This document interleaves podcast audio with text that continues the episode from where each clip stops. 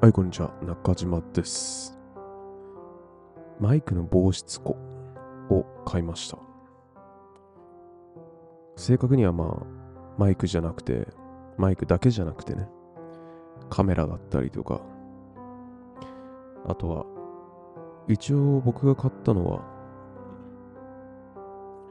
湿度を調節できるやつなので、えー、ドライフラワーとかも保存できるらしいです。まあ、やっぱ、マイク、確かこれコンデンサーマイクってやつだったと思うんですけど、まあ、むき出しになってるわけですよね、コンデンサーが。そう。まあ僕、今コンデンサーとか言ってるけど、どこがコンデンサーなのかよくわかってないですけどね。おそらくこれだろうみたいなのはありますけど。まあともかくそれがむき出しになってるから、無金属なわけですよ。水分に弱いと。簡単に錆びてしまうから、簡単に錆びて、まあ音質がどんどん悪くなったりとか、すぐに消耗していってしまうようなので、えー、ちゃんと防湿庫を買ってそこで管理しようといった感じで、やっぱいいものは長く使いたいですからね。それで、ちゃんと用意させてもらったっていう感じです。まあ、今回話す内容としましては、えー、愛と無駄と贈与の関係性っていうものについて話していこうかなって思ってて。あの、ちょっとこれは通勤途中の道であの脳内でスパークが起こった話なんですけど、あの、皆さん、さだまさしの恋愛症候群って曲、ご存知ですか？そう、僕はね、そのかつて、その、小中学校時代は、このポッドキャストでも何回か話したかもしれないんですけど、あのとんでもない逆張り人間だったわけですよ。えー、流行りには絶対に乗らないっていうかね。うん。なんだろう。流行ってる、まあ特に曲ですよね。ひどかったのは。流行ってる曲を絶対聴いてなるものかって。すげえ、かたくなだったんですよね。みんなと違うのを聞いてる俺って、みたいなね。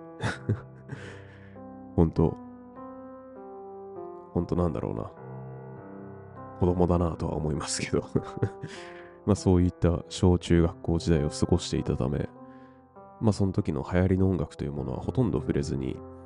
昭和の曲ばっか聴いてたんですよ。ピンク・レディーとか、徳永英明とか、あとはザ・ピーナッツとか、イルカとか、お、あとは、プリプリか。とかそういったジャンルの曲ばっか聴いてて。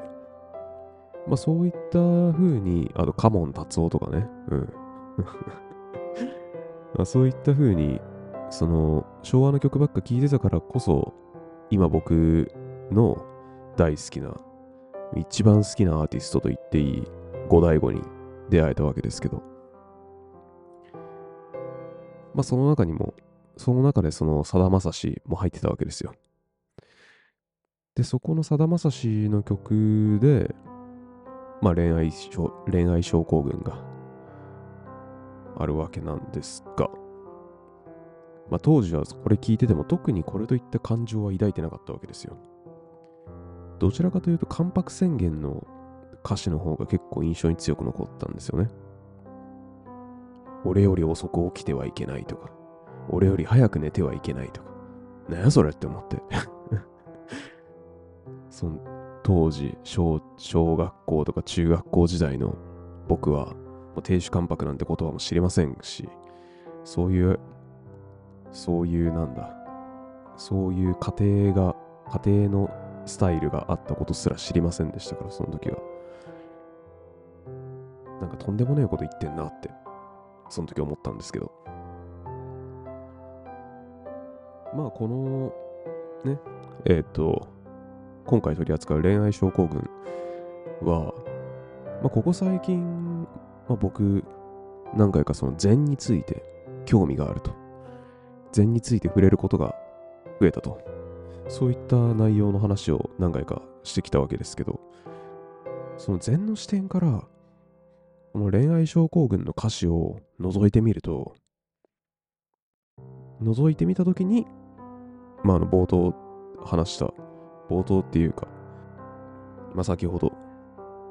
話した、まあ、脳内でのスパークが引き起こされたわけです。まあその歌詞ってどこかっていうと本当ラストのサビのところの相手に求め続けていくものが恋奪うのが恋。与え続けていくものが愛。変わらぬ愛。っていうところ。なんですけど。与え続けていくものが愛。そうね。これこれまさになんだろう。慈愛とか利他とか伏せとかそういった考えに通ずるものだなって気づかされました。愛ってのはその相手を巻き込んだ2倍の事故として捉えることによって初めて成立するものであったかとはるか昔に聞き流していた曲の歌詞で今触れている禅の本質が隠されていたんだなってことに気づいてすごいなって思いましたよね。さだまさしやべえなって 勝手に思ってるわけですけど。まあ、この相手を巻き込んだ2倍の事故って話は、おそらく前回の放送、前回か前々回の放送で話してるはず。うん。もし話してなかった、まあ一応概要欄にこの相手を巻き込んだじ、相手を巻き込んだ2倍の事故とは何たるかっていう内容のノートは、ノートのリンクを貼っておくので、気になった方は概要欄から飛んで確認していただければなと思うんですけど、まあこの与え続けていくものが愛って歌詞で言われてますけど、無償の愛って言葉があるように、愛っていうものは見返りを求めずに自ら進んで他人に奉仕する心のありようっていうふうに、まあ言えるだろうと考えていて。その相手も自分のことと同様に捉えて、相手を思ってけなげに尽くす。そういったことで使われた時間や財産ってのは、まあ人によっては無駄と感じられることだと思います。その時間を使って自分の仕事が進められたかもしれないし、その財産を使って自分が欲しいものを買えたかもしれない。また、過去の僕のように、まあ、一切の無駄を許容できずにいる合理化の鬼みたいなね、人も一定数存在するわけですよ。まあ、そういった、まあ、いわゆる合理化の波に簡単に飲み込まれてしまうほど無駄っていうのはもろく存在性すら疑われてしまう儚いものだなと思っているんですけどそういった側面もありつつその脆さこそ気づけた時に一層尊く感じられるものじゃないかなとも思ってるわけですね。脆いからこそ、無駄と思われがちな行為に特別な価値が宿るのではないでしょうか。相手の喜ぶ姿を想像しながら贈り物を選ぶ時間。皆さん経験ある方、いますでしょうか？まあ、この贈り物を選ぶ時間っていうのは、短期的にそこだけ切り取ってみたら、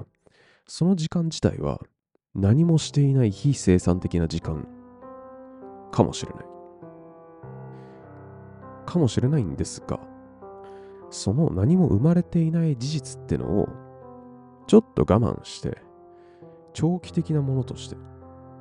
捉えると。相手の喜ぶ姿を想像する時間があったからこそ例えばその贈り物その贈り物っていうのはより一層特別な言葉にできない価値っていうものが付与されるのではないかなと考えております。その言葉にできない特別な価値こそ我々の人生における豊かさとも言えるのではないでしょうか。いかがでしょうか？どうでしょう？またまああの冒頭一番最初に、えっ、ー、と愛と無駄と贈与の関係性って話した通りまあ愛があるとなぜ他人に与えることを厭わなくなるのか？っていう問題が問題？問題でいいか？が浮上してきまして。それはまあ先ほど言った通りね。相手も自分のことと同様に捉えるから厭わなくなるわけなんですけど自分のことと同様に捉えるってのはいかようなことかと。そういった話になってくるんですけど基本的に人間なら誰しも自分の利益になる行為というものは率先して行う生き物であると。まあこれはわかることだと思います。うん。それはみ、それはなんだろうね。自分に得があるんだったらそりゃ率先してやるよねって。まあ簡単に想像できると思うんですけど。ここでさらに他者も自分の一部として認識することによって自分イコール他者っていう関係性が構築されるわけです。自分イコール他者。自分のことと同様に捉えるってことは、まあ、それすなわち他者イコール自分。私はあなたで、あなたは私。っていうことに、っていう関係性が構築されるわけです。このことから自分イコール他者であるのだから他者に対して利益になる行為を施す。ことはそれすなわち自分の利益になる行為と同義であると。言えます。そうですよね。だって自分イコール他者なんだから他者イコール自分でもありで他者にいいことをするってことは自分にいいことをしてると同じことだと。このような視点から捉えると、利他イコール利己とも言い換えることができるだろうと考えていて、他者を包含した上で行う利他。2倍の事故ですよね、これ。相手も巻き込んだ2倍の事故として行う利他。他者を包含した上で行う利他は、もはや利己なんだと。利己であるがゆえに与え続けることが可能であると。そのような背景があってこそ成り立つのが無償の愛だと。そのように考えています。自分にとって利益のあることを率先して人間はやると。で、自分イコール他者、他者イコール自分なんだから他者に対しても、えー、利益のあることを施すということは自分に利益があることを施すのと同義であると。で、自分に対してだったら、やっぱ利益が、利益になることを率先してやるわけじゃないですか。だからこそ、相手にも与えられるってわけです。やっぱ愛っていうのを聞くと、恋愛感情ってのが想起されがちなんですけど、必ずしもそれだけではないっていうのがよく分かったなっていう今回はそういう発見が、発見ができたっていうか、愛というものに対して恋愛感情以外のその新たな視点っていうのがちゃんと明確に認知できたのがいい収穫だなと思っております。まあいきなりね、まあこの話を聞いて、じゃあその相手に、相手っていうか他者に対して何かを与えた方がいいのかと、そういう話になるんですけど、まあ、うん。まあ、与え、うーん、難しいな。語弊を恐れずに言うなら、与え、与えた方がいいんだけど、まあ相手にいきなり何かを与えると言われても、何を渡せばいいんだってなるじゃないですか。金ですか？とか それともお気持ちですか？みたいな。そういうのに、なんかいろいろ難しいと思うんですけど、まずはまあ自分の持ってるものの中で余裕があるもの、自分にとって余裕があるもの、持て余してるものっていうのを自分に近い人にまずは渡すところから始めてみるのはいかがでしょうかと考えていて。まあそれを踏まえて言うと、僕、僕の余裕があるものって、余裕があるものないし、持て余してるものっていうのは、まあエネルギーなんですよね。うん。まあ、特に、その、まあ、僕の例を引き合いに出すと、やっぱ職場において、その抜けない疲労感がゆえに、うまく動けてない人ってのが、非常に多くいるように感じているんですね。そのように、うまく動けない人に対して、動ける僕が、エネルギーを分け与えるわけです。まあ、具体的にどういうことかっていうと、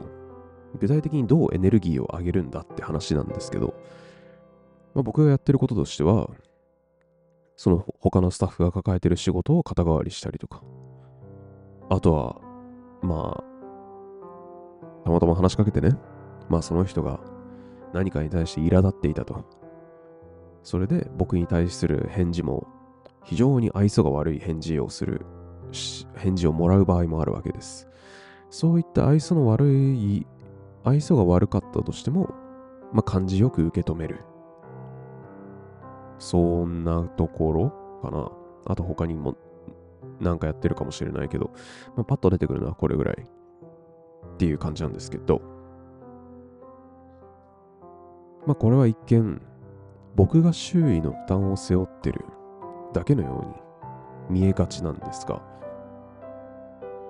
まあ、僕がね、代わりに負担を背負うことで、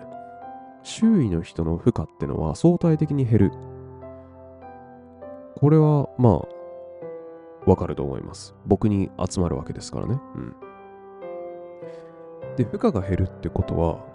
それだけエネルギーの消費量も軽減できるということにつながるのではないかと。で、エネルギー消費量が軽減その相手のね、エネルギー消費量が軽減できるってことは、結果的に僕のエネルギーを周囲に与えているってことと同義になるのではないかなと。いった感じです。まあ僕は、その、結構、僕はその、なんて言うんだろうな。まあ他の人と比べて、まあ比較的体力だったりエネルギーが余ってる方。だから、えー、疲れてて動けない人たちの疲れて動けな、疲れてあんまうまく動けない人たちが抱えてる仕事、処理がうまくできない仕事に対し、を僕が負担することによって、まあ、結果としてえー、定時に終わって帰ることができるみたいなね。まあ、そういった認識のもと僕は仕事に従事してます。本当禅、禅に触れてからこういう考え方ができるようになりましたよね。うん。やっぱ僕みたい、うん、なんか、これは別におごりとかおごりってわけではないんですけど、みんな僕みたいに動けるわけではないと。うん。すごい、なんだろうな。みんなとんでもないディスアドを背負って生活してるっていうか仕事してるんだなってことに気づいて。よくこんな状態で仕事できんなっていう風な感覚に至れてから、あ、じゃあ動ける僕がね、その分、他の人のも、他の人の分、のサポートもすれば、それで丸く丸く収まるじゃねえかと。そういうふうに捉え始めました。まあ一応現状ね、この立ち回りで、僕の体に無理はさせていないからやってるわけなんですけど、無理はさせてないし、あとは、なんで俺ばっかりみたいなことも特には思ってないので、だからやれてるわけですね。うん。まあこれで余裕が、僕自身にも余裕がなくなってきたら、なんで俺ばっかりこんな働かなきゃいけねえんだ。みたいな風な感情が芽生え芽生えてくるわけなんですけど。うん、はい、そういった感じで、えー、さだまさしの恋愛症候群によって引き起こされた愛と無駄と贈与の関係性っていう話をしてきました。個人的にはちょ結構興味深い考察ができたなとか思ってるんですけど、もうほんと何年ぶりだよって何、何年ぶりの伏線回収かといった感じなんですけど、なんかすごいね、あ、なんかいつその自分がまいた種っていうか、自分に打たれたそのくさびってのは、いつ役に立つかわかんねえなってのが本当感じましたよね。あの時何気なく聞いていた恋愛症候群が、今こういったね、その、自分のその立ち振る舞いの考え方に結びつくとは、やっぱ思っていなかったし、まあそれよりさだまさしすげえって 僕は勝手に思ってるわけです。